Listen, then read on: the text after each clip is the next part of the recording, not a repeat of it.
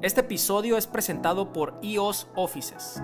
Con presencia en las ciudades más importantes del país como obviamente Ciudad de México, Monterrey, Guadalajara, Querétaro y ahora en Culiacán, Sinaloa, EOS Offices ofrece espacios flexibles que te inspiran a trabajar como un cowork privado, salas de juntas y oficinas para corporativos. Cada uno de estos espacios están destinados para darte a ti como usuario una serie de experiencias que van más allá de solo trabajar, sino también para generar un sentido de pertenencia dentro de una comunidad empresarial. EOS Offices busca empresarios como tú para enriquecer la comunidad de negocios que se ha formado en México y próximamente en América Latina. Visita las instalaciones, están ubicadas en Plaza Ceiba de Culiacán, Sinaloa o visita www.iosoffices.com para más información. Bienvenidos todos al episodio número 9 de Ganar Podcast. En esta ocasión me tocó platicar con Roque Mascareño. Si lo quieres seguir en redes sociales, lo puedes encontrar en Instagram como arroba roque-vibro-man. Roque es un empresario en los medios de comunicación y es fundador y CEO de Grupo Vibra, un grupo radiofónico que ha innovado en la forma de dar noticias y además brindan servicios de marketing y publicidad a corporativos utilizando el poder del audio. Actualmente han trabajado con más de 100 corporativos a nivel nacional. Estudió comunicación en la Universidad Autónoma de Guadalajara y tiene una maestría en alta dirección en el IPADE. Rocky y yo platicamos de los beneficios del marketing auditivo en las empresas, de cómo conseguir clientes a nivel nacional y cómo el audio forma parte de nuestra vida diaria. Espero les guste y los dejo en este episodio con Roque Mascareño. Roque Mascareño, muchísimas gracias por aceptar mi invitación. Bienvenido a Ganar Podcast. Gracias, amigo. Gracias a ti, ¿cómo estás? Mejor imposible. Muy buen día hoy. Muy bien, gracias. Encantado de estar aquí. Muchas gracias por tu invitación. Listos. Muy bien, gracias. poquito, la verdad. Gracias. Mira, eh, te invité porque quiero hablar de negocios contigo, de marketing. Ahorita, antes de prender las cámaras, ya estaba empezando el episodio. Pero, de hecho, quería platicarte y te lo iba a contar ahorita antes de prender las cámaras, pero yo estudié en el TEC de Monterrey y me acuerdo que una maestra mía de marketing te invitó a darnos una plática. Por ahí en el 2010. Ahí estudiaba mi hija. Creo que en el 2010, 2011. Eh, y nos platicaste de los proyectos que traías y nos contaste la historia que en aquel momento no era Vibro. Y, me gustaría que me, que me contaras eh, porque me platicaste la historia de un proyecto de audio para empresas, para publicidad para empresas, pero en aquel momento se escuchaba como algo imposible, ¿no? inclusive yo me acuerdo que dijiste que, que si ese proyecto tenía éxito ibas a salir hasta en el New York Times. Se me quedó bien grabado. Qué piñar. Entonces, eh, pero antes, antes de eso, platícame quién es Roque Mascareño, a qué te dedicas para la gente que no te conoce. Muchas gracias. Bueno, yo me llamo Roque Baltasar Mascareño Chávez. Es un, es un, es un apellido sinaloense, mascareño de la angostura. Chávez viene del Líbano, Beirut. Mi bisabuelo era Chubaces, el Jalil. Y cuando pasó a la línea dijeron, ¿cómo Chubaces? Ah, Chávez, ¿no? Pero yo soy mascareño por la angostura, Chávez por Líbano, Beirut, directo. Roque por mi abuelo, Roque Chávez de Guasave, Sinaloa, donde también nací. Y Baltasar por el abuelo paterno de Culiacán, precisamente. Y pues desde mi nombre me marcó, me marcó que yo, pues no sé, tenía que honrar a lo mejor a mis pasados, ¿no? Y por ahí empecé. Eh, yo cuando inicio este tema de la, de la, comunicación, de mi carrera de vida, pues, eh, pues nací en una cuna donde, donde la radiodifusión, la comunicación era el negocio principal de la, de la casa de mis abuelos. Y ahí nació, pues yo creo, mi, mi ilusión de ver cómo mi abuelo agarraba un micrófono y hablaba en público, o a lo mejor cuando tuve la primera noción de, de haber ido a, a, la radio a, cargar algo y ver cómo un locutor, o cuando llegó un artista a casa, ¿no? Y, y fue a presentar un circo, Capulina con mi casa. Entonces todo eso me marcó, ¿no? Para que desde mi nombre siempre viniera eh, el contacto desde un inicio con los medios, con la gente importante, con la gente de la publicidad o los artistas. Y, este, eso fue mi inicio y ese roque mascareño ahí nace en Guasave, Sinaloa, en 1970. eh, hijo de Baltasar Mascareño, un agricultor de aquí de Culiacán que llegó a Guasave y se cuajó porque buscó a la niña más bonita y más rica de Guasave y encontró a mi mamá. Y, y este, tuvimos, tuvieron tres hijos, yo soy el del medio, tengo una hermana mayor que también le encanta el tema de la, de la televisión, es Silvia Miriam Mascareño Chávez, ella tuvo un programa de televisión en Dando la Vuelta, se llamaba su programa en, el, en TV, TVP. Y bueno, pues entonces vienen, vengo yo y luego Karen, mi hermana que está casada con Lino Juárez de Mazatlán.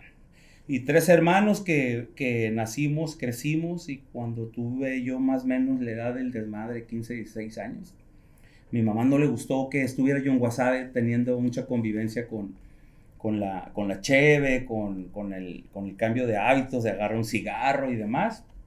Y me dice, sabes que tú no, tú no vas a ser agricultor, ¿no? Tú vas a ser eh, hombre de empresa. Y yo pues pensé que no me quería mi mamá, obvio, ¿no? Me quiere, me quiere botar de aquí de Guasave. Y me mandó a Guadalajara a los 15 años. Eh, yo era literalmente un, un, rural de Guasave, pues un local. Para llegar a Guadalajara de buenas a primera, pues no estaba preparado. Y llegué a una casa de una tía que muy querida, amada por mí, hace poco falleció mi tía Marta Olga. Llego a la casa de mi tía, me, me educa en la ciudad, en todo, ¿no? Yo ahí hace poco que, estuve con mi tío Víctor, le dije, yo llegué de Guasave, me gustaban las carreras y en tu casa me enseñaste Fórmula 1, Guadalajara. En Guasave andaba eh, tal vez buscando el dar la vuelta el fin de semana con un Six. Y aquí en la casa de mi tío Víctor era, vamos, en las motocross, era jet set, ¿no? Y, y, ahí es donde tengo el contacto también con, con lo que me apasiona, ¿no? Con, con, el tema de seleccionar mi carrera. Me quedo en Guadalajara y, este, y mi primer eh, compañero de escuela, así como que recuerdas más, era Alejandro Fernández. Imagínate, no era la escuela de ricos, era una escuela que a mí me tocó donde estaba Alejandro Fernández y un grupo de estudiantes muy destacados ahí de Guadalajara. No se decía eran los más ricos, eran los más destacados porque era una colonia muy importante, pero no era la colonia más rica. Y ahí eh, conviví mucho con, con el tema de, de, una gran ciudad como la es Guadalajara. Entonces, de ahí viene Roque Mascareño, ¿no? De, de Guasave, eh, se forma y aprende mucho en Guadalajara y le toca en suerte emprender su carrera con su abuelo. Mi abuelo fue fundador de Megacable, por ejemplo. Eh, el primer sistema de cable que tú puedas este, conocer lo fundó mi abuelo. Y entonces yo andaba en esas juntas de consejo. Imagínate yo viendo a tigrones, este, eh, mi abuelo ofreciéndoles poner cable en Guamuchil, en Guasave, en Los Mochis. Se llamaba Visión por Cable de Sinaloa. Y bueno, ahí mis tíos y mi abuelo emprendieron este negocio. Yo sorprendido y presumía mucho en WhatsApp porque la primer televisión que tuvo Disney Channel, HBO y canales este, norteamericanos fueron en la casa de mis abuelos, ahí con nosotros. Fue muy impactante porque en aquella época no había nada. Entonces el megacable fue eh, una cuña de la radio de mi abuelo. Primero nació la radio, luego el megacable y ahí, ahí nazco, pues ahí me ponen play porque entre lo que estudiaba y, y, veía cómo, cómo se iban formando las cosas en mi familia, pues me gustaba mucho mi vida, ¿no? Como, como brinqué de ser un morro a un adulto por necesidad, ¿no? También porque, pues, pues ya no estaba en mi casa, me habían sacado de mi casa, ¿no? Ya estaba en Guadalajara solo, estudiando, entonces madura más rápido. Mis recomendaciones a, a mis amigos que tienen hijos de la edad de formación, es que los dejen que se vayan, a que se independicen. Eso a mí me gustó, me sirvió mucho, mis hijos se lo apliqué también. Y ahí nazco en, en el medio de, del megacable, de la radio. Eh, en, Roque Chávez, mi actual, mi en ese momento jefe, o sea, mi tío Roque Chávez fue presidente de la Cámara de la Radio y Televisión Nacional, del Consejo Consultivo. Y ahí, pues ya estaba yo ya grandecito. Tuve la, la buena idea de enamorarme y de casarme a los 19 años. Eh, mi carrera empezó muy joven y a los 19 años yo ya me sentía y, quería que me vieran todos con más respeto, tal vez, ¿no? Además que me enamoré. Y a los 19 años decido casarme y eso es una locura, pero que además voy con mi mamá y le digo mi locura y me sigue el rollo y mi papá también, ¿no? O sea, y, y, de la parte de mi ex también este, le siguen el rollo y nos casamos. Gran compañera de vida, tuvimos tres hijos, adorados, tal vez uno de ellos fue compañero, compañera de, de universidad o prepa, estudiaron aquí en Chapule y, y en el TEC. Ah, ya la carrera, la carrera ya en Guadalajara la terminó Ana Karen, pero la de Alejandra que estudió su, su, su prepa y carrera. En aquellos tiempos cuando empezaste a tener esos acercamientos y ese contacto muy prematuro de los detalles finos de un negocio, ¿qué es lo que más recuerdas o qué aprendizajes recuerdas hablando de negocios en, ese tiempo tan joven que estabas? Sí. Eh, mi primer jefe fue Enrique Yamuni. Fui una persona muy afortunada porque Enrique Yamuni era el gerente de ventas del grupo de mi abuelo. Para que te des una idea, Enrique Yamuni eh, era el gerente comercial de una estación de radio aquí Culiacán. Ahora, en estos momentos, es el dueño mayoritario de Megacable Nacional. Entonces, de ese tamaño de tigrones me tocaron a mí convivir y, aprenderles. Por suerte. Este, por suerte me dio por la chambeada porque también estaba en ese momento interesado, porque pude haber tenido esa edad para otras cosas. Como te dije, fui muy, prematuro en mi, en mi conocimiento, en mi mundo profesional, digamos. Y el primer negocio, te vas a reír, yo creo que nunca lo he platicado. Está buenísimo.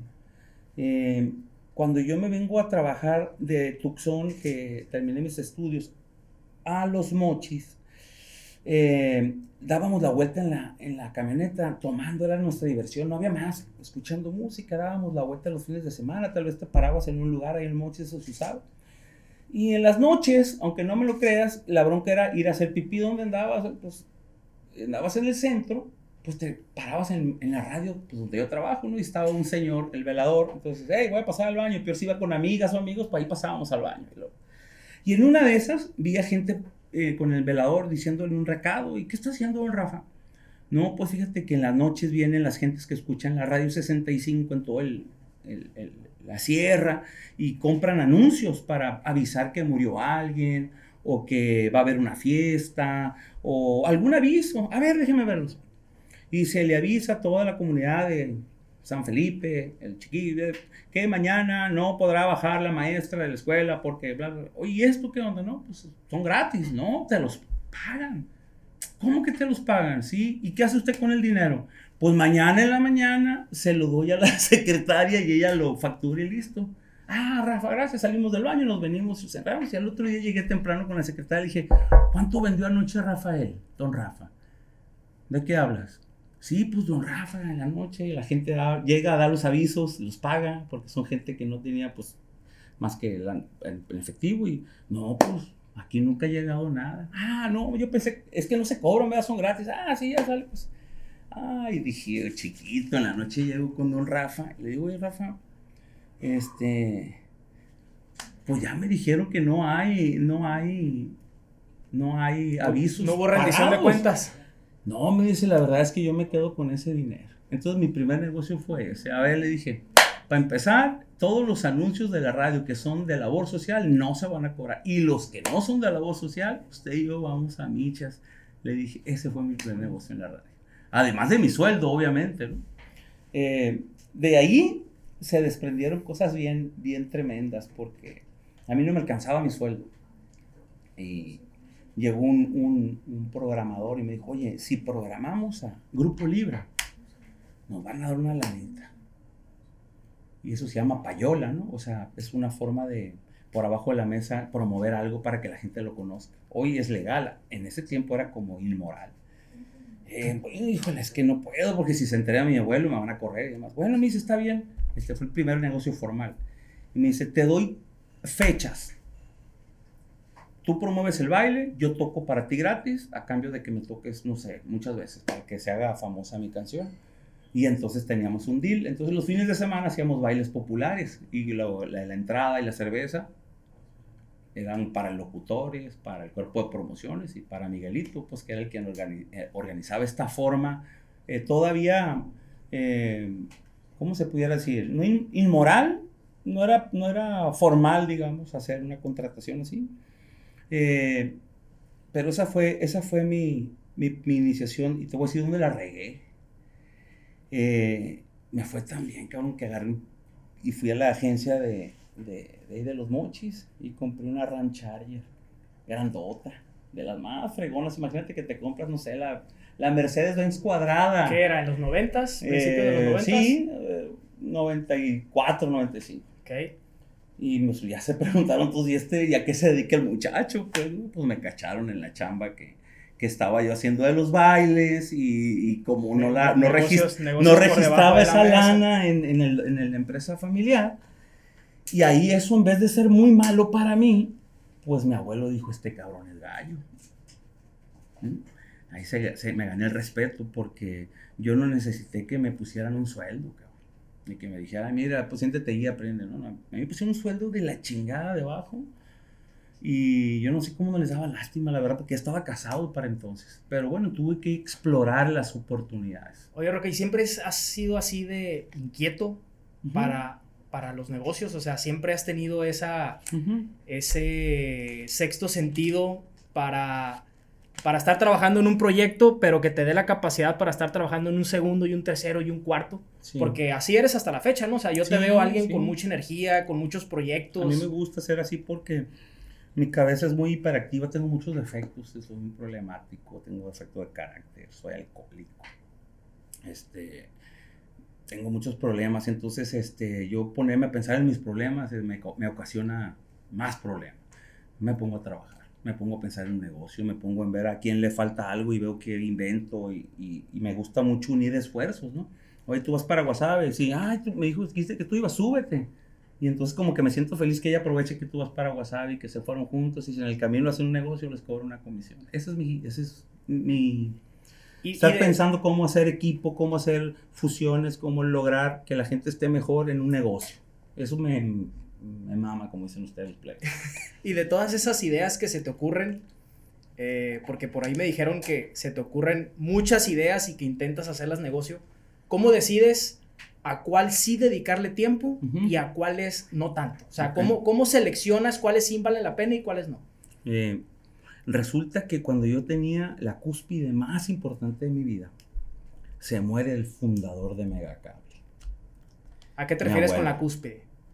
Mejor éxito económico, 29 años, Ok. tres hijos, todo, mejor colonia de. Culiacán, al 100, pues, ¿no? Muere mi abuelo. Y en mi familia se vuelve esto un caos, ca- pero un caos, ah, madre, me da pena hasta contarlo. Caos que en los periodos, mi, mi mamá era diputada y un hermano de mi mamá, Roque, también era diputado. Imagínate que se peleaban por la herencia y se echaban periodicazos. Y había broncas entre las familias, primos y demás. Y en esa época para mí, tener tres hijas, perdón, tres hijos, dos hijos y, y- mi Roque, y, y- y ver en esa situación tan cabrona de, ¿qué hago? O sea, me van a correr, va a haber pedo, mi mamá se peleó con mi tío, va a haber pedo. Y tuvo pedo. ¿no? Me quedé en un momento sin chamba, voy con Arturo Ramos, le dije, hagamos este rediseño de negocios. Y me escuchó y le gustó y lo lanzamos, le agradezco eternamente. Arturo que, que hayamos hecho equipazo, juntos lanzamos Maxi Radio. Pero bueno, donde quiero llegar es que cuando la bronca se vino realmente en serio para contestar tu pregunta, eh, es cuando me pongo a pensar qué chingados voy a hacer para, para no depender de mi trabajo, porque mi abuelo me mandó a la chingada a mi familia, imagínate, estoy solo. Ahí sí me sentí solo porque solo mi- mis capacidades y ni ahorros, porque según yo iba a heredar este, todo, pues iba a seguir la, la trayectoria de los Rockets, ¿no? Y finalmente que, que tres peloteros de Guaymas, entonces me quedo bichi, como decimos aquí, sin naranjas. Entonces me empiezo a inventar cosas como lo de Vibro. A- ¿Ahí es cuando empezaste como emprendedor o Ahí- ya traías... No, bueno, emprendedor siempre he sido desde niñito, ¿no? Pero ahí fue donde yo me sacaron, como dicen, el, el- el tapete y tuve que improvisar. En aquel tiempo, esa pantalla que tienes ahí, eh, era muy, eran las pantallas de LED, ¿no? Era la primera vez que salían las pantallas planas, como cuadros, decíamos, bien fregón. Entonces empezamos a poner publicidad, Arturo y yo, en lugares públicos como el cine, Cinépolis, eh, Palacio de Gobierno, eh, en, una en, un, en un centro de salud. Entonces poníamos publicidad y poníamos avisos de esa empresa. Eh, Digital Sign se, llamaba, se llama la industria, pero aquel tiempo era puta madre, una pantalla, publicidad, noticias, vendes el paquete en la radio y esto. y me voy a Seattle, Washington con unos gringos y me traigo un software para poder mandar, esto que estoy platicando era, era lo máximo, era como ya hablar de 5G. Por, por, un teléfono voy a poder cambiar el mensaje de la pantalla sin tener que ir a meter la, la USB, la chingada. Y ahí puedo tener contenidos y noticias en las pantallas. Ah, chingón, vamos a hacerlo. Y la bronca fue el Internet. ¿no? Ahí la bronca fue que eh, nunca pensamos que el Internet fuera a tener tan poca eficiencia como en Estados Unidos, Seattle, Washington. Pues cambiaban los, los pinches este, contenidos en, en un apretar de un botón. Aquí, para, para Casa Ley, por ejemplo, que fue uno de nuestros primeros clientes, este, imagínate que se quedara una, una oferta este, del día anterior, pues había problema con el consumidor, pues no prosperó.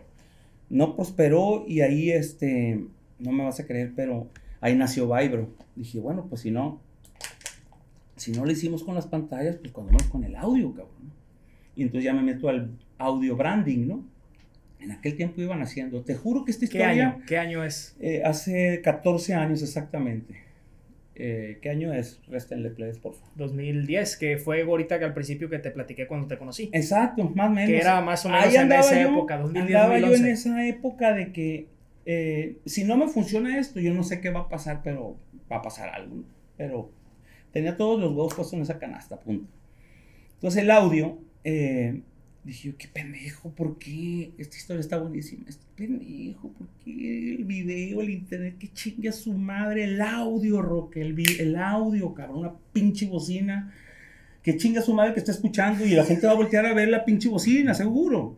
Y empecé, y, y esto que te estoy diciendo, estaba, eh, no me acuerdo si era Juan Manuel y Chico papá, eh, pero seguramente era uno de los, de los Juan Manueles, Arturo Ramos y yo en Casa Ley. Y esto que te estoy diciendo duró una semana haciendo planes de negocio y los llevamos y los pusimos en Casa Ley. En siéntate ahí, pues, agarro yo el, un, teléfono, no soy locutor, pero eh, agarro, puedo, puedo acordarme ese momento. Y digo, atención, mucha atención, les habla el gerente de la tienda Casa Ley, bienvenidos a esta su tienda, gracias, buenos días, ¿cómo le va? ¿Qué tal? Que se escuchara que estaba en vivo este pedo que estaba hablando, ¿no? Pues los interrumpo para decirles que se escuchaba en el audio, ese audio jodido y que todo el mundo volteaba a ver la bocina, ¿no? Eso que dicen, sale, comunica, que va la caja. Pero yo dije una voz buena y que la cajera de la séptima caja es eh, fulanita tal y hoy cumpleaños les pido un aplauso. Y la gente empezó a aplaudir. La chingada, ¿cuál fue eso? Le dije, eso es lo que te queremos vender, chico. Nosotros ponemos el audio, que la gente reaccione y le ponemos ofertas y yo ya sé que tu proveedor, como en el, en el béisbol, le prometes y le das una buena posición, clink, clink, billetes. Entonces ya se fue Arturo Ramos a hacer el proyecto de negocios, nació Casa Ley Radio. Ahí. Nació Vibro, pero el primer cliente fue tu fue primer Casa cliente. Ley, sí. Okay. Ese me acuerdo un- cuando, cuando contaste Ahí ese nació proyecto. Pop Radio se llamaba en ese entonces. Ah, ok, no existía Vibro no, no, no. como tal. O sea, Vibro POP es... es Point of Purchase. Ok. o pop de popular, ¿no? Entonces era, una, era un término de mercadotecnia y era también de música y tenía mucho sentido, pues, ¿no? Pop radio, eh, in-store, estaba padre, pues, ¿no? Pero ahí estuvo, ahí fue donde el puerco torció el rabo. Mm. Cuando, me acuerdo cuando platicaste en la clase eso, que era un proyecto de audio, pero Ujú. que era como una radio interna de cada una de las Correcto, empresas, ¿no? O sea, que, que sí, el chiste era poner música, pero que entre música decía, si era supermercado, que, que iba a decir, este, les recuerdo que la salchicha estaba a 2 por 1 el kilo, a tanto el precio, y pum, ponía otra música. Correcto. Eh, de eso se trata todavía ese modelo de negocio. Claro, y vigente más actual que nunca. Porque Platícame Spotify- cómo empezó, ahora ya me platicaste cómo Sí. empezó, cómo es la evolución de ahorita. va. Eh, cuando pasa esto de ley, cabrón, imagínate, me da. O sea, yo tenía resuelto el problema con mi idea de video pasar a audio. Y aparte, el chino le se le hicieron los ojos así, y al Arturo también, imagínate, dije yo, ya chingamos. Eh, llegamos y Arturo hicimos los números de madre. Oye, Arturo, le dije, "¿Y tú y yo cómo vamos a quedar en ese negocito? Porque teníamos como una sociedad en la radio, ¿no? Era su director comercial, pero este era como un, como un negocio alterno, él y mío, ¿no? Y, me, y, y lo vio tan bueno el Arturo que, que me dijo, hijo de la chinga, yo, yo me quiero quedar con ley. Yo me quedo con Casa Ley. Este, y yo le dije, yo la verdad no quisiera quedarme como socio de Casa Ley, porque mi idea era otra. mi idea era venderle este servicio, pero no a Casa Ley, sino a todas las casas ley del país, ¿no? Yo ya andaba, como no me anclaba nada a mí a Culiacán, más que chingale o te, cae, te lleva a la fregada, el TEC es muy caro, ¿no? Las colegiaturas no perdonan, la renta, el estatus de Culiacán es puta carísimo, eso es lo más caro que hay, más pendejo que nada, pero eso es lo que se vive en ese momento que estaba yo, ¿no? Y este, si no estabas en el club o no ibas a cenar un lugar, no te compraban publicidad. Y no, no era, otro tiempo, era otros tiempos. Eh, pero el asunto es que eh, Radio Ley, me voy, cabrón, y hago mi empresa. Arturo, gracias, nos vemos, a los niños.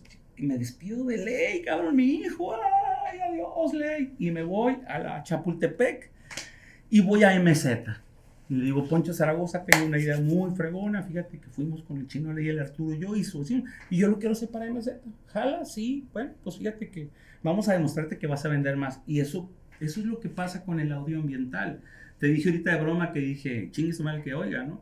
Pero si digo tu nombre o a todas las personas que eh, quieren un pañal, está en la fila 7, pero en la caja pues está el six pack, eh, entonces hace una oferta cruzada y no mames, ves las ventas, cómo funciona, no nomás influye, funciona. Es como cuando estornuda, el otro cabrón dice salud, ¿no? O como el que dice chinga tu madre, el otro chinga la tuya, ¿no? Entonces ahí hay interacción, ¿no? Hay ping pong.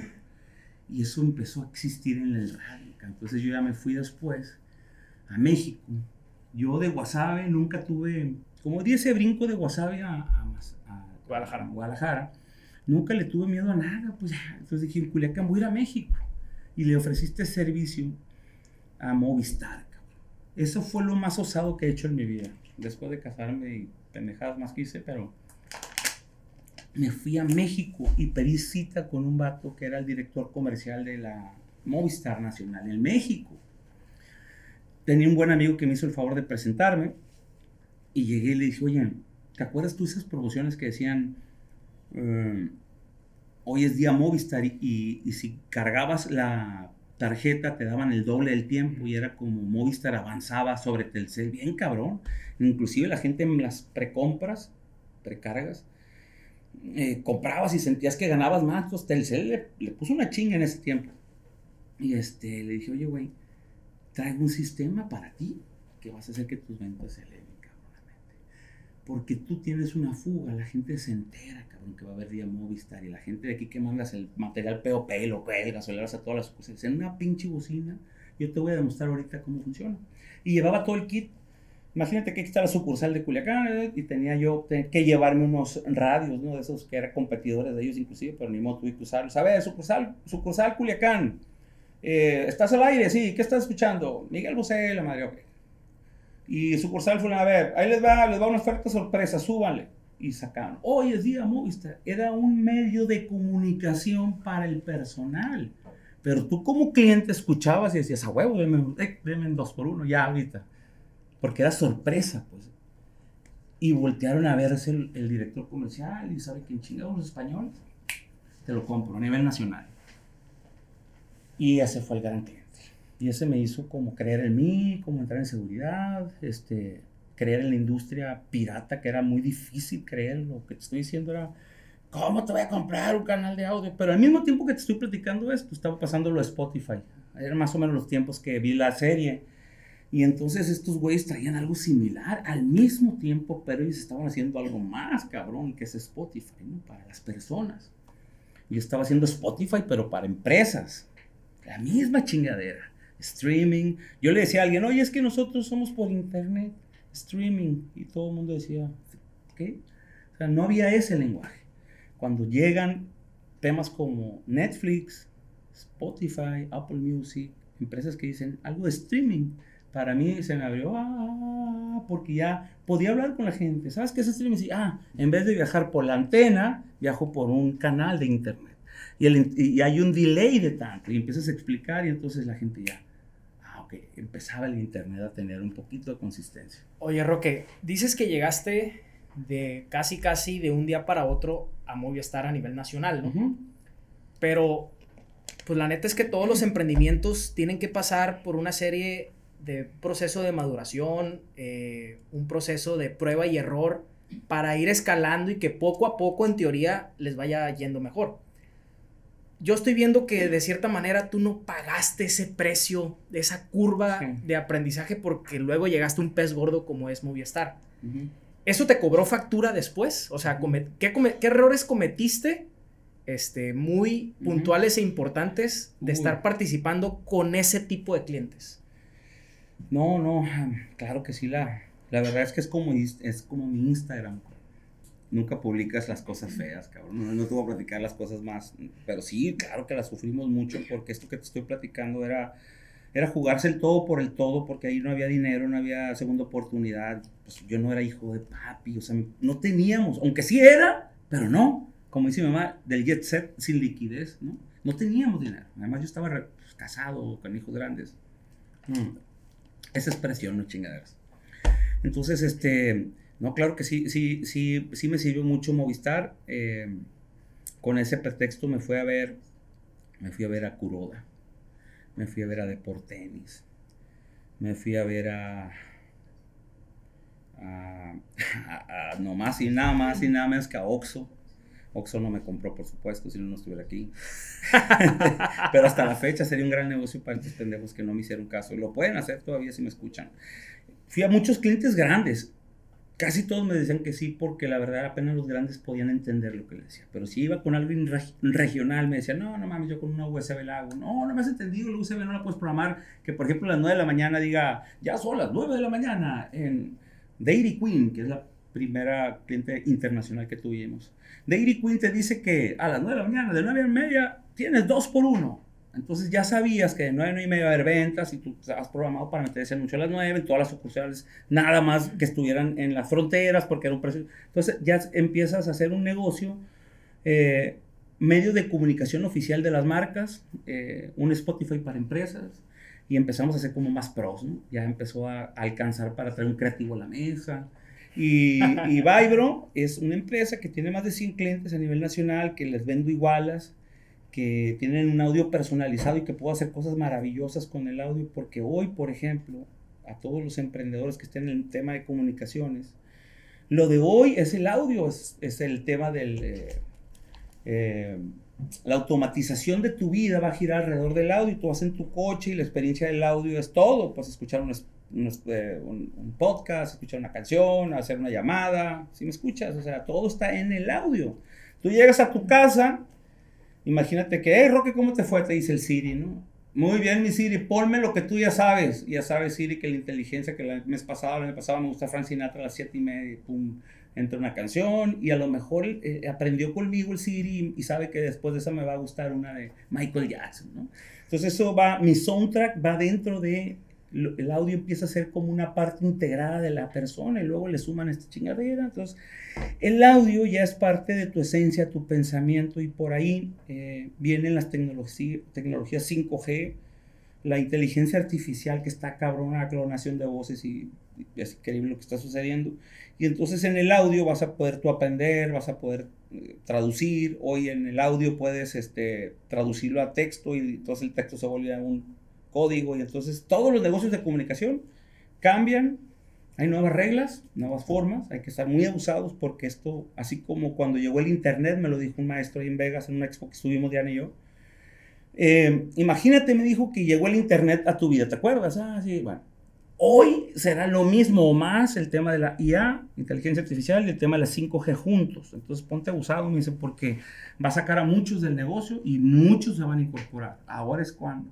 Y si las mismas empresas que eran tus clientes, ¿cómo le hacías para que ellos internamente no desarrollaran ese proyecto? Le sale más caro inclusive hasta la actualidad, porque nosotros, con mi habilidad y con mi experiencia, tengo a la mano muchos locutores. He conocido gente de Quintana Roo hasta Tijuana.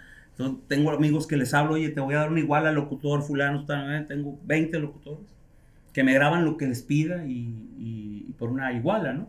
Y también tenía gentes de la radio que me dijeron, oye, ¿cómo funciona el tema de la eh, automatización y demás? Todas esas son facilidades que yo tenía. Y que para que fuera ridículamente barato, la empresa le saldría más caro desarrollarlo internamente, aunque fuera gratis, ¿eh? Porque gratis, pues, pues claro, es gratis. Abre un, un programa de streaming y ya, listo, es gratis. Pero el tema no es ese, el tema es que haya creativos, que haya voces, que te digan buenos días, buenas tardes, buenas noches, que te den una oferta del día último, que te digan, ya sabes que hoy nos acaba de llegar eh, esta dotación de cosas que tú puedes aprovechar si te las llevas ahorita. Entonces en el audio tienes que estar sorprendiendo al que, al que está escuchando. Y ahí hay creatividad, voces, meter un anuncio, sacarlo, una oferta, una promoción, simplemente una frase como esa, venimos a pasarla bien, o sea, tienes que saber cuándo lo vas a decir, ¿no? Entonces, esto, eso es lo que mantiene vivo al, canal de audio, que esté vivo, que haya alguien atrás de ese canal. Si no, pues te vuelves un Spotify, ya sabes qué, canciones son las que van a, van a estar más o menos sonando. Entonces, buscamos que Vibro tuviera, a través de entretenimiento, enseñanza, oportunidad de venta y que se administrara de una manera fácil y barata. Y todavía sigue vigente Vibro. Acabamos de estar, Diana y yo, en, en la expo de Las Vegas y el audio viene en la experiencia automotivo y casas, las marcas que me, que me quieras mencionar de esos dos, ah, todo va en el audio. Prepárense porque, ah, by the way, el gadget más vendido de toda la historia de la humanidad, estas madres. Y luego después las bocinas. Entonces díganme si el audio está cabrón o no. Roque, una pregunta. Eh, por lo que veo, el proyecto no sé qué fue primero, si primero detectaste la necesidad o primero desarrollaste tu producto, o puede ser cualquiera de las dos. Pero mi pregunta va más orientada a, siento que empezaste a crecer mucho y muy rápido.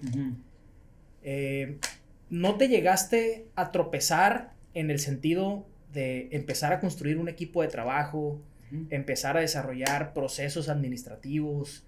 Eh, platícame cómo empezaste ya a formar la empresa, pero interna. Ahorita ya me platicaste todo lo externo, cómo consiste clientes, el contacto, los resultados, pero ahora ya platícame cómo empezaste a crear la cultura dentro de tu empresa. Ok, muchas gracias. Sí, este, eh, dándole responsabilidad a las personas completas. Por ejemplo, tú eres la persona encargada de la programación musical. Y en su cancha trataba de no meterme nunca, más que en las juntas de... Luego sabía que tenía que tener alguien administrativo, ¿no? Alguien que tuviera todas esas habilidades. Entonces, cada quien agarramos un, un hilo del negocio, uno de tecnología, uno de, de instalación y, a cada uno le di su responsabilidad, creí en el proyecto y a todo el mundo le pagaba bien. La verdad es que como yo venía de unos problemas, dije, a mí no me va a pasar lo que me hicieron a mí, tengo que pagar bien y hacer que mi equipo esté contento. Roque, ahorita como, como CEO de, de Grupo Vibro, que comprende un ecosistema de, de, diferentes empresas, ¿qué, ¿qué, actividades realizas tú como CEO? Me refiero a, me gustaría que me dijeras, el tanto porcentaje de mi tiempo se lo dedico a la dirección, tanto porcentaje se lo dedico a la comercialización, o no sé cuáles son las áreas de tu negocio que más te gusta participar. Mi, mi carácter y mi formación siempre fue las ventas. Entonces mi, habilidad era, es entablar conversaciones, este, buscar amistad, este, tratar de platicarte con palabras bonitas, digamos, o con palabras agradables, algo que a ti te sirva.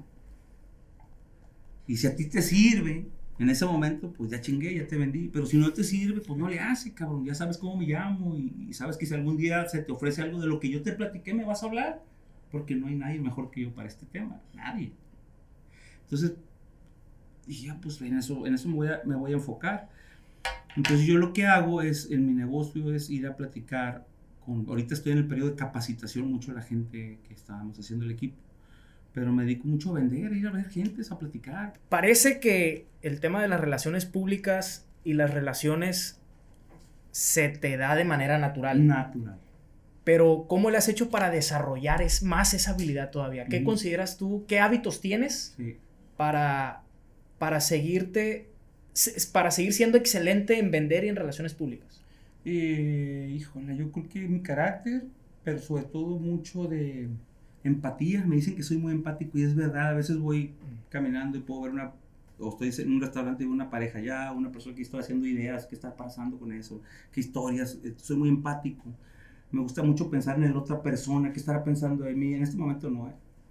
¿eh? pero en las ventas siempre estoy este, como tratando de caer bien, de ser empático, de algo que le sirva, sin tampoco de volarle los zapatos, ¿no? Aunque a veces si lo hago, no hay bronca, yo no tengo problemas, pero trato de ser muy, eh, observador de lo que el otro necesita o si hago una palabra y ah, una expresión, dije, ah, por ahí me voy, ¿no? Y, y, formulo cosas que le gusten, que le sirvan. Y lo más importante es que, que le sirvan por mucho tiempo, porque me he dado cuenta que, que el negocio real, el de ahora, es el negocio de la iguala. Olvídense de hacer una venta, le vendí al cliente el carro, llega a la meta, ah, qué chingón, pero eso ya no es business, el business es cerré una, una amistad de por vida. Puta. Voy a agarrar un cliente que le va a servir toda mi vida. ¿Cómo le vas a hacer? Pues le voy a dedicar cuánto tiempo al día para ir a verlo, para estar adivinando lo que necesita, estar viendo sus redes sociales, proponerle.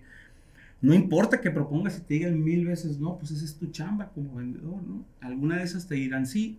En mi caso me ha ido muy bien porque soy bueno para contar historias y entonces a la gente no se le olvide lo que le platico, entonces este, si no me compro una vez, me lo compra la otra, y si no, otra, o si no, al otro año, pero al final este, siempre trato de llevar cosas interesantes, si no, pues qué huevo, no va, a venir Roque a platicarme de, cosas que a mí me gusten. Y trato de ser así, y ese es, ese es mi, y, y, mi, y, y me nutro de, me gusta mucho la música, yo por ejemplo me levanto con las rolas, me baño con canciones a todo volumen, siempre, ¿sí o no? Eh, mi café en la mañana y música eh, son un poquito de ejercicio, pero la verdad es que la música creo que es la parte que más me, me, capacita a ser mejor porque la canto o me aprendo la letra o muchos términos de esas canciones son parte del, del día a día con la gente joven como ustedes que trabajo, entonces no estoy tan out, ¿no? Volviendo un poquito al tema de las ventas y la comercialización. Es muy común que, que en las que en las empresas el dueño sea el que más vende, que el, 50, 60 o 70% de las ventas mensuales de un negocio las capta el dueño. Pero no te da un poquito de miedo que cuando te enfermes, te vayas de vacaciones, caigan esas ventas. ¿Cómo te aseguras de que siga cayendo dinero en la empresa? Bueno, eh, son diferentes formas de vender cada cosa, ¿no? Hoy, por ejemplo, la radio la vendes de una forma, lo digital de otro, los exteriores de otro. Pero la verdad es que la pandemia nos enseñó que si tú no tienes un reemplazo, ahorita estás jodido. Las empresas, y antes decías, eh, la voy a comprar, tengo que evaluarla, cuánto vende, la llevo valor futuro y la presente, todas esas reglas de los economistas. Fracasaron. Ahora porque si tú no tienes lo más importante, y eso no lo, no lo enseñó la pandemia, que es la gente, la persona eh, capacitada, reemplazable, fácil reemplazable, pues tu negocio lo estás basando en qué? En tecnología, todos los días está avanzando. Entonces tienes que tener gentes, efectivamente. Tienes que tener gentes tan preparadas como tú más para que tú te puedas... En mi caso a mí no me gusta hacer muchas cosas. Y, las, y le pago a otro que las haga para poderme yo hacer lo que a mí me gusta, que es vender.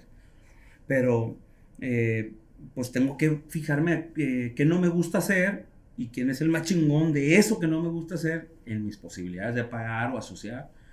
Y les planteo la verdad, oye, a mí no me gusta este pedo facturar y estar viendo y mandar la factura y ver la cobranza. Eh, ¿Me ayudas a ser tu administradora de esto? Y yo, tuve que estar, sí. Ah, eh, eh, y luego, ya que tengo a esa persona muy capacitada, le tengo que decir a esa persona que busque su reemplazo inmediatamente.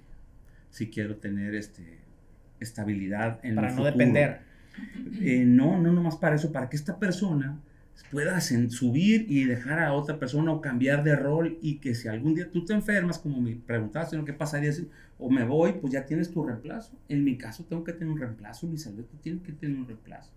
Una enfermedad o Dios guarde el hora o te sales del negocio y tienes que tener a alguien bien capacitado. y estoy capacitando ahorita actualmente a mi familia y, este, y, a gente cercana y en, pues para algún día yo también irme, ¿no? Sí me gusta irme a andar en moto. ¿Y cómo le haces para, para retener el talento en tu empresa? Eh, se va a parecer bien extraño, pero eh, en estos tiempos el talento entra y se va. Y por mí si se va, it's okay. No tengo problema en retenerlos. Mi idea es que no los tenga que tener como antes, este con bonos o con clima laboral y todo. En, nuestro equipo es, es algo muy eh, auténtico. Em, el talento joven sabemos que entra y se va. sin en out, no te puedes quedar. Entonces, ¿qué necesito para tener talentos jóvenes? Tener sistemas rigurosamente que caminen solos, programados por el último joven que lo manejó, para que lo puedan manejar el sistema los jóvenes, las gentes que trabajamos ahí. Entonces yo ya sé que un diseñador se va a ir, yo ya sé que va a llegar un momento en que el creativo va a decir, tengo otro trabajo, pues, y yo ya no le voy a poder pagar lo mismo.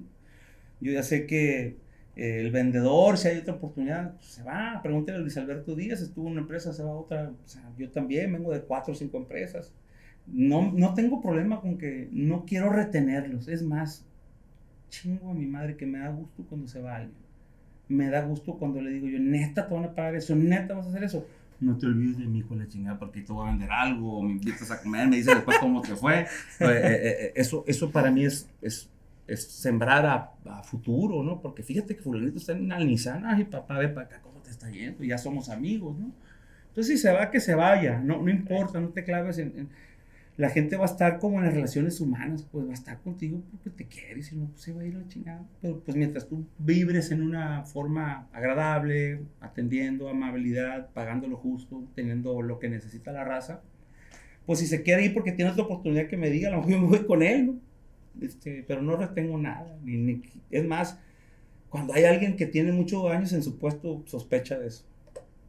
Hace, creo que hace algunos meses eh, tuviste una consultoría muy importante en la empresa, sí. eh, que realizaste varios cambios, reestructuraste muchas cosas internas. ¿Qué fue lo que más aprendiste mm. en esa consultoría o qué beneficio puntual? Uh -huh. Mira, eh, es una hueva, mega hueva, el sentarte en mi parte con mi carácter creativo y que no soy de esa formación, con cada persona, hacer un manual de operaciones a decirle dónde está ubicada en la parte organizacional, eh, hacerte un contrato a lo que te obligas, a lo que me obliga, eh, hacer las reglas de la oficina, que aquí van a hacer las juntas, tú cuando te levantas te llevas tus cosas, lo pones en un manual, todo eso hizo esta empresa, hizo como las instrucciones, manuales, organigramas, formatos de cómo debe ser una junta, un vendedor cuando habla un guion, todas esas cosas que tienen que estar en el manual y que si yo no estoy, pues ahí está el manual, léalo, aplícalo, sigue. Eso hizo esta empresa. Lo que más aprendí es que lo primero que tienes que hacer es organizarte. Si no, cuando hay un problema, todo el mundo sale corriendo para todos lados. Lo primero que es organizarte y eso es lo que hizo esta empresa Aurum. Te organiza, te pone en órbita. Estamos de acuerdo, vamos a jugar béisbol. Sí, güey, tú pichas, yo pego. Si pega aquí, es hit. Acá, si llega primero el primera, es out. Esas, esas reglas son las que tienes que establecer, ¿no? A nueve entradas, güey, no hay más. Este, en caso de que llegue al mismo tiempo safe, ya. That's it. Y hay un cabrón referee, ¿no? Este, one umpire. Entonces, este. Pues, pues ahí están las reglas, dijimos, ahí están. Ahora que sigue, a chingarle. Hacer cosas realmente con amor, con que tengamos ganas de hacer. Pues no, qué hueva, tengo que hacer el spot. Que la verdad hay mucha gente que está así, pues, ¿no? Pero tratamos de ver, oye, este sí le gusta ir por la noticia. Este, este reportero, este pinche mitotero, tiene que irse tras la noticia y puede. Tengo un reportero que no duerme esperando que le llame una noticia para estar ahí. Porque aunque le pagues mucho o poco, es naturaleza de él, pues, ¿no? Este, y así tienes que detectar que yo no soy bueno para nada más que para vender. Entonces me enfoco en vender. A mí no me gusta esto, me gusta vender. Y dicen que soy bueno, pues va a ser el mejor.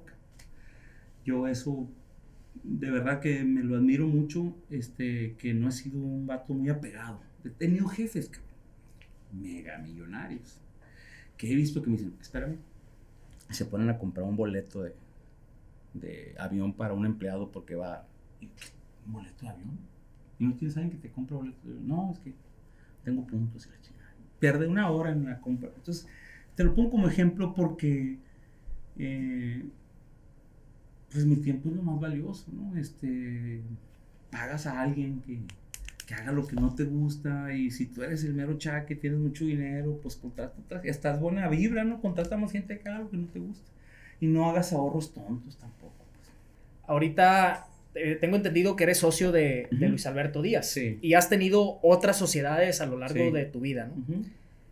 ¿En qué te fijas para escoger un socio? Eh, las habilidades de esa persona. Este, admirar mucho a esta persona o a ese movimiento. O sea, puta, qué chingón es esta persona para esto, me gustaría ser su socio, yo haciendo esto y él haciendo esto.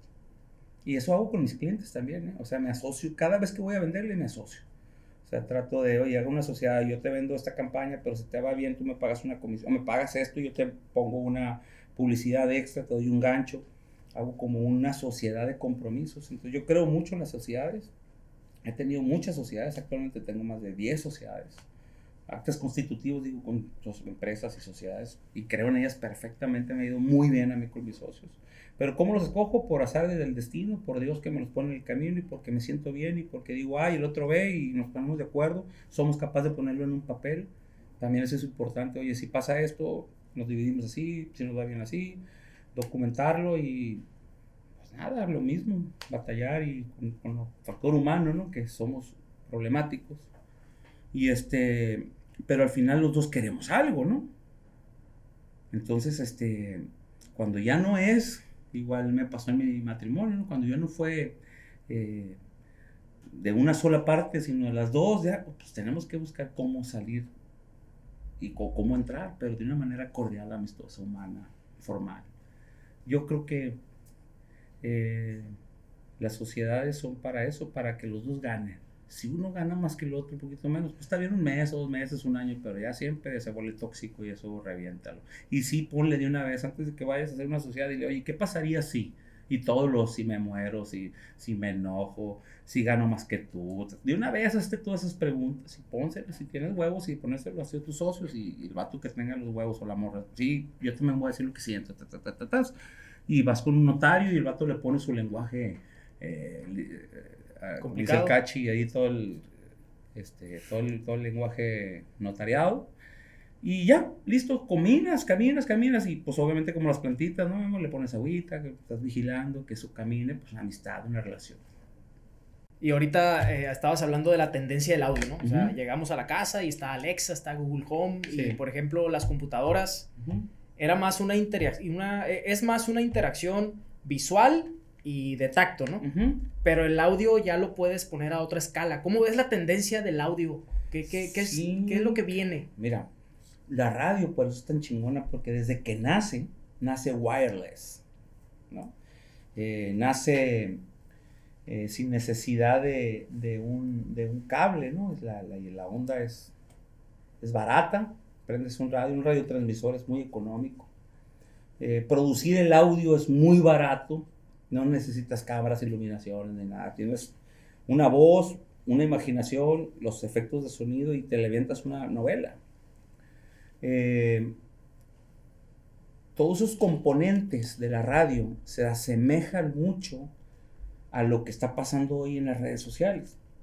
Por eso la radio no pierde vigencia, por eso ese audio se apoyó de lo, de lo que es redes sociales para ahora hacer audio con, con video.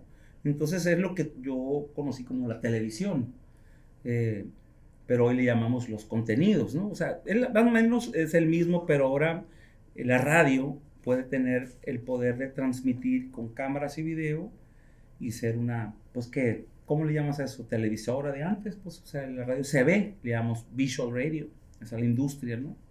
Es el, es el nuevo eh, medio que están haciendo como un medio que tiene credibilidad, trayectoria, historia, pero también tiene la inmediatez de las redes sociales y se complementan muy bien con, con los streamings. Entonces todo esto eh, nace porque en la época de la famosa pandemia había mucha fake news, ¿te acuerdas? ¿No? Este, que no sabías tú si era real esa onda de tomar cloruro con sabe qué chingados y que en China habían que eran una fórmula y, también cuántos muertos había. Entonces la gente empezamos a tener mucha mala información. Y entonces los medios tradicionales empezaron a tener un, un, pegue importante en Europa, sobre todo se empezó a medir cómo la radio volvió a tener mucho auge, porque pues la gente preferíamos escuchar noticias verificadas, double check, ¿no? Que alguien las diga CNN, las dijo ABC, las dijo entonces las estaciones de radio locales empezaron a emitir noticias, qué está pasando aquí, que se murió fulanito, tantos en el hospital. Entonces la radio, igual que las redes, jugó un papel importantísimo. Y esto se le vino la parte de la credibilidad y la inmediatez y las redes para la radio fue importante. Cuando nace Vibra, nace Luis Alberto Díaz, nace todo este proyecto, estaba basado en eso que estaba sucediendo. Este, no crees que fue un chiripazo, pues, ¿no? Dijimos, oye, la radio necesita de gentes como tú, Luis, que la gente le crea, que tenga una carrera de prestigio, que lo que diga en el video y en el radio sea neta, porque te consta, porque eres un periodista, entonces pues, eh, va a empezar a ser la radio muy importante porque ya no va a ser la radio que tengas que escuchar a fuerza en, la, en, el carro, ¿no? Hoy lo puedes escuchar en un teléfono, puedes tener acceso en, en, muchas plataformas de la información. Y entonces lanzamos esto que, que, ha sido todo un, un éxito gracias al, a la noticia, porque nuestro contenido fue es la noticia. Cuando se viene el jueves negro, puta, que hubiera sido de la gente de Culiacán o de Sinaloa o de, si no hubiera sido por la radio, pues, ¿no? Y después se vino el último jueves, este, el último Culiacanazo, donde Luis Alberto, pues, fue referencia en muchas eh, familias para ver si era verdad, si era mentira, si el video era verificado o no. Y este, este tema de la comunicación con la radio viene progresando masivamente. Esto de los podcasts es, es, es es eso, justo esto, es una radio, pero que no es, pero que la estás viendo, pero que también la puedes escuchar si te hago a verlo. Y también lo puedes guardar, lo voy cuando me da mi gana. Entonces, todas esas modificaciones del marketing auditivo, pues tiene la gran virtud de la radio, la más importante, que es puedes hacer otras cosas sin tener que estar viendo esa pantalla. Entonces ya se vuelve solamente audio. Entonces yo puedo ir manejando y puedo ir oyendo un libro. Antes de que antes de que se me pase, también te voy a eh, comentar una experiencia que eh, yo ahí me latió el corazón bien cabrón porque dije yo, ay cabrón, la radio peligra. Cuando agarraron a aquel asesino libanés talibán que asesinaron, ¿te acuerdas? Hace muchos años, este, Osama, Osama Bin Laden. Eh, los Estados Unidos lo odiaban, ¿no? acuérdate, entonces este, yo estaba, no me acuerdo dónde, viendo la tele un juego de béisbol que eran los Yankees, como sé qué, era un juegazo. Y en eso estábamos viendo el juego, en un parlay que lo iba a cerrar, y, este, y empieza a ver la, la, multitud de gentes abrazándose. Comentarista, ¿qué pasa? Ah, claro, está llegando la noticia. Acaban de matar a Osama Bin Laden. Estados Unidos asesinó y capturó, y se abrazaron y todo. Dije yo, wow, la inmediatez de la noticia, dije yo, se chingó la radio. Dije yo, ahí, dije yo, la radio es una cosa impresionantemente fugaz, rápida, instantánea, pero las redes sociales también. Ahí fue donde dije, oh, valió, ¿qué es? Y no, mira cómo se complementó la red social, que fue inmediato, fue un Facebook que subieron la noticia. Cuando tú lo dices por una plataforma forma con Facebook, pero también lo dices en la radio, pero también lo dices en YouTube, pero también lo pones en TikTok y también lo mandas por un WhatsApp cadena, pero también lo pones al aire y luego haces una activación en un lugar y le dices, hey, pasó esto, pones una cartelera. Qué bueno para vender soya, todo. Oye, oye, Roque, ahorita te quería preguntar eso. El, obviamente la tele se ha visto impactada, ¿no? Este, por, por, Netflix, las redes sociales, esa, todo ese tipo de plataformas. Pero no ha llegado un momento en donde la radio se ha visto impactada también o, o, sientas que vaya en decadencia. Mucha gente nos ha, nos ha cantado el tiro muchos tiempos, incluyéndome a mí. Yo también juzgué que la radio podía ir decadente. Pero eh, no podemos adivinarlo porque las tecnologías cambian. Te voy a platicar una, una tecnología que todavía no la puedo creer. En la radio, en la antena, hay una señal. Con esa señal baña tu radio receptor y escuchas, sintonizas. Y estas eh, ondas hercianas acaban de inventar que este aparato que se llama celular va a recibir por la onda herciana una señal para que tú puedas ver aquí los noticieristas sin gastar datos eso está en Europa ya caminando. Y se llama así Visual Radio. Y está caminando. ¿Es una aplicación o...? Es una tecnología como, como decir, van por célula, ahora van por radio. Entonces van a ponerle algo a los celulares internos, una aplicación o algo, y ya va a poder usted usar su teléfono sin usar datos. Dices tú, y pues eso ya en Estados Unidos no es tan caro tener datos o... Pero para México es un, es un boom porque imagínate que puedas ver todos los contenidos sin descargar datos, entonces eso va a ser para la radio. Uy, me estoy saboreando, pero ya viene, ¿eh? Eso está pasando en Europa, va a pasar, en, si pasa en Estados Unidos con éxito, en México lo tenemos en, en un año, este, entonces eso se va a volver mucho mucho local, porque ahorita tú consumes mucho internacional, ¿no? Ves a los artistas de Hollywood y los, pero no ves a los artistas de Culiacán o a los güeyes de aquí de la sociedad, ¿no? Y, y esos contenidos que, que, te gustaría ver cómo estuvo la boda de tu amigo, o que, o que, que te digan el chisme de la familia fulana, que pasó un, cerraron un negocio, todas esas cosas locales, se va a buscar una inteligencia artificial y va a estar ahí a la mano. Y eso es mucho poder para la radio. Vienen cosas inmensamente grandes para la radio por el audio y por el complemento de las redes. Cuando más eh, problema tuvo la radio es cuando los políticos empezaban a darle las concesiones a sus puros camaradas. Es donde tuvo y realmente ahí la radio perdió mucho tiempo. Este, porque se, se volvió una, un hueso, pues, ah, eres mi amigo el presidente, tantas estaciones, ah, pero hey, no hables mal de mí. Y se las regalaban. Entonces, no me tocó vivir en esos tiempos, pero... Ahorita, ahorita perdón, que hablabas de las tendencias, de lo que se viene. Eh, ya para ir cerrando el, el, episodio, ¿qué sigue para el grupo Vibro? ¿Qué, qué, qué, ¿qué traes en mente? Vibra. El grupo Vibra, eh, Luis Alberto y yo justo teníamos una junta hace rato donde eh, estamos pensando contratar, gracias a un buen amigo, un buen padrino que tenemos que nos ha coachado tremendamente. Eh, buscamos una contratación de una empresa externa que nos vea porque queremos irnos nacional. Queremos ser eh, los noticieristas, cuando menos todo el noroeste de México. Y ese es el crecimiento que tenemos que dar.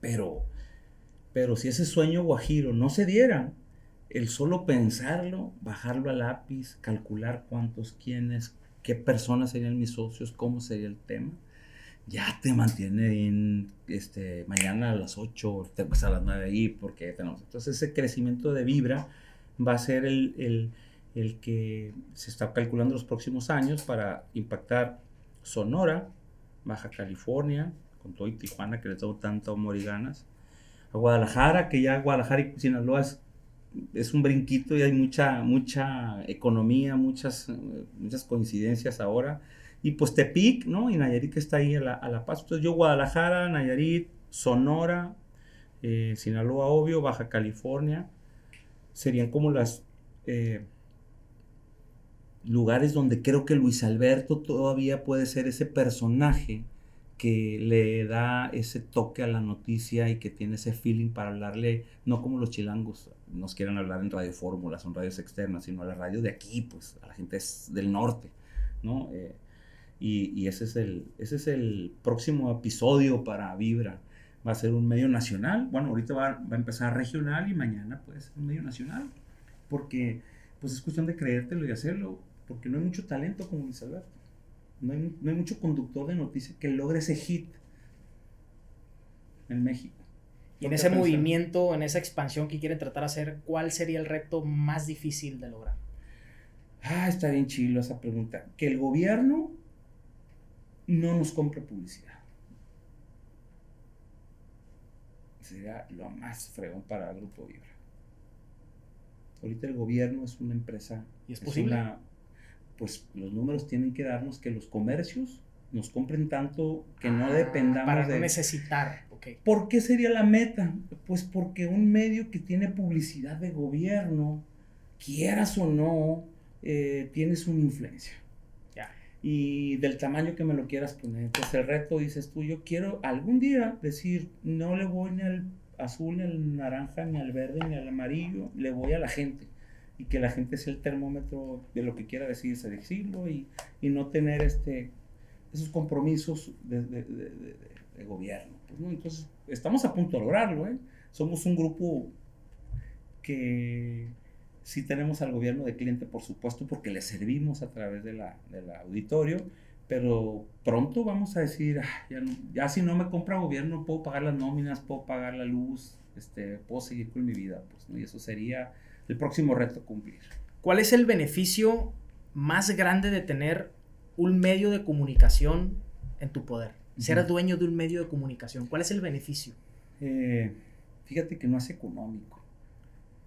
No es económico, eh, tal vez es el poder que te da eh, estar en tantas áreas, en tantas industrias, con tantas personas y representarlos a todos a través de un medio te da ese poder, ese, vaya, ese medio entre una persona y la gente y, la cuestión, eres un medio. Eh, te da mucho poder, te da mucho, mucho RP, mucha proyección política, social. Por eso mucha gente dice, Luis Alberto va a ser político.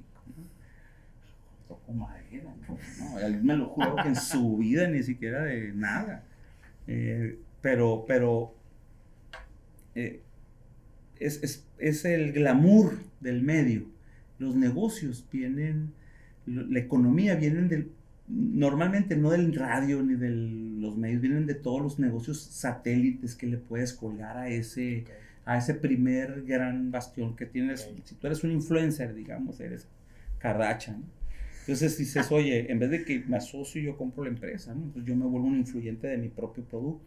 La radio o los medios es más o menos igual. Entonces dices, oye, pues si compro una discoteca o un restaurante y me evito los costos de estar publicitándolo, pues es un, es un atractivo. Pero si además tengo un compadre que tiene carne y él me va a surtir y me va a dar buen precio, entonces ya haces esos deals locales con negocios periféricos al, al medio. En nuestro caso, Luis Alberto y yo, eh, pues hicimos un pacto que nosotros vamos a hacer medios de comunicación, influencia social, información es el contenido y no queremos salirnos de ahí. Claro que hay políticos que nos dicen, diversifiquen, hagan más cosas, eh, para como diciendo, a ver qué más les compro, ¿no? Y, ay, pues sí es atractivo y nos urge, pero pero no, pues nosotros somos, vendemos todo lo que es plataformas de comunicación, no tenemos otros negocios, no tenemos constructoras, no tenemos, eh, ya sabes, muchas empresas que, que abres eh, solo para tener otras oportunidades de negocio. Nosotros estamos en el negocio de la comunicación y la credibilidad, la venta de la publicidad y los eventos eh, y el bienestar de que la gente tenga una oportunidad de estar en línea, observando en vivo, eh, con Luis Alberto Díaz y todo el equipo que, que, que traen los noticieristas. Lo demás son contenidos de entretenimiento, está padre el internet de él con su mariconcho a nivel estatal, está fregoncísimo. Eh, pero la parte seria de nuestro negocio es la información oportuna y, y, ahí es donde sirves mucho.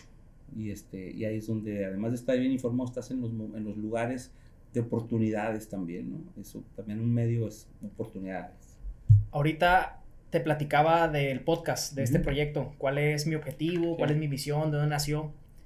Y la neta, quieras o no, pues estoy construyendo y desarrollando un medio de comunicación también. Claro. ¿Qué consejo me darías o qué me recomiendas para impulsar este proyecto al siguiente nivel? Fíjate que asociate conmigo, Tenemos un proyecto que se, que se metió a la, a la, al horno, que me encantaría que lo hicieras tú y que lo hiciéramos juntos, me encantaría más. Se llama Los Héroes de Sinaloa. Ahí hay un, en Guasave hay un, hay un, un teatro que así se llama, Los Héroes de Sinaloa. Y desde que mi abuelo fue presidente y, yo lo veía, me gustaban los héroes de Sinaloa. Algún día voy a estar yo ahí. Siempre imaginaba, ¿no? Superman, Batman, ¿no? Este, y, y este esfuerzo que tú estás haciendo, entrevistar a la gente que estamos en, en la chinga diaria y en el riesgo todos los días, este, enseña a mucha gente. A mí me enseña mucho escuchar a otras personas. Eh, pero si agarras a los héroes de Sinaloa y les pones un escenario como este y dices, oye, héroe, quiero que me ayudes a que la gente te admire, dame la oportunidad. De gente que le dan algo a la gente. o sea, que se venga a compartir cosas importantes acuérdate que hay un consejo que dice, es de sabios aprovechar las experiencias ajenas, solo de sabios.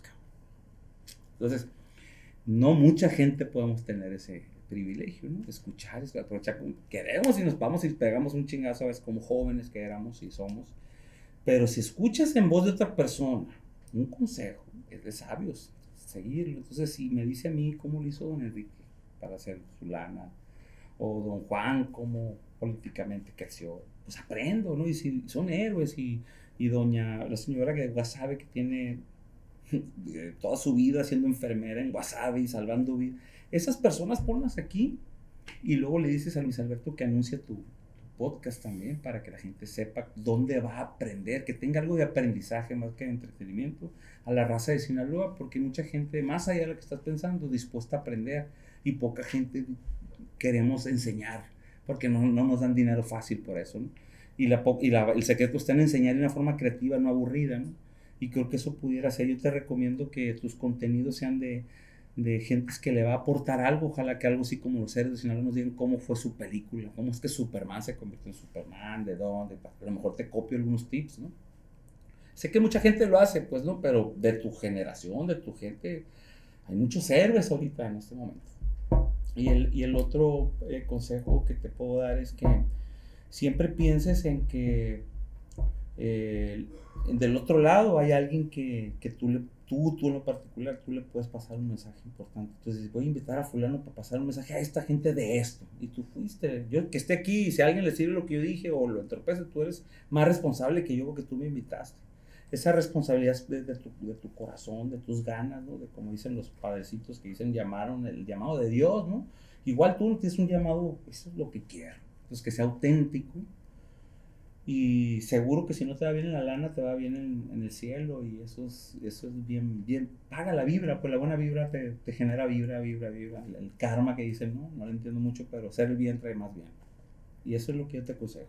Pues muchas gracias. Si hay algo en lo que podamos colaborar, luego, luego podemos echar la platicada. Roque, pues te agradezco mucho. Muchísimas gracias por, por aceptar mi invitación. Plática muy interesante. Me da mucho gusto ser el primero en documentar tu historia. Gracias. Este, eh, gracias por todo lo que comentaste. ¿Hay algo que quieras agregar? ¿Cómo te puede buscar la gente? si alguien te quiere ah, contactar. Pues en, en, Facebook estoy como Roque Mascareño Chávez y en Instagram estoy como Roque Vibroman. Así me lo hizo mi, mi, querida Claudia Alejandra, mi hija, que me hizo por primera vez el Instagram. Pero donde más me pueden ubicar es en mi celular. Y este y en Vibra, que siempre vivo ahí en la venta de la Vibra, en cualquier ciudad de Sinaloa donde usted esté, hábleme 667, es la de Culiacán. Y mi teléfono es el 252 0855. Casi nunca contesto, pero si me mandas un WhatsApp, es más, más bien nunca contesto. Pero mándame un WhatsApp, no me llames. Y me dices, hey, loco, quiero platicar contigo este tema. Y encantado la vida en el momento que pueda. Yo soy muy. Esto es mi droga. Por eso puse ahí a Diosito, mira, para que este, me acuerde yo que me distraigo muy fácil, pero siempre contesto. Y este, será un honor siempre poder ayudar a quien, a quien se a quien se me permitan y ayudarte a ti eh, o a cualquiera a través de mis medios, pues es mi negocio, es mi chamba, entonces lo hago con mucho cariño. Agradecerte también a ti, a todos los plebes que están aquí, que la verdad no, no siento que haya sido una historia muy interesante de la parte que está escuchando allá pero para mí fue una catarsis a toda madre. Este, no fui al grupo hoy, vine con mi amigo, este, hice mi catarsis aquí. Y pues agradecer a Diana Gómez, mi mujer, que me está acompañando aquí en esta nueva etapa de nuestras vidas. Diana y yo traemos este, unos retos en comunicación uh, y en todo, ¿verdad? ¿A quién, ¿A quién, te gustaría que invitara aquí al, al podcast? Ay, a Luis Alberto Díaz, cabrón. Vas a decir, si, tú me, si tú me ayudas a Luis Alberto Díaz es un, mensaje es un tipo que tienes que tener aquí. Es muy interesante. De hecho, está en mi lista. ¿eh? Sí, no, yo le voy a presumir que estuve aquí. Que Muchas gracias. Le, voy a espero tenerlo pronto por aquí. Sí, no, pues tú me dices, yo te Creo que pues te agradezco mucho y espero vernos muy pronto. Eh, seguramente vaya a Vibra y seguimos platicando lo de los héroes, me interesa. Es en serio. A la orden. Nos, nos invitamos unas cervecitas y listo. Muchas gracias, nos vemos a la próxima.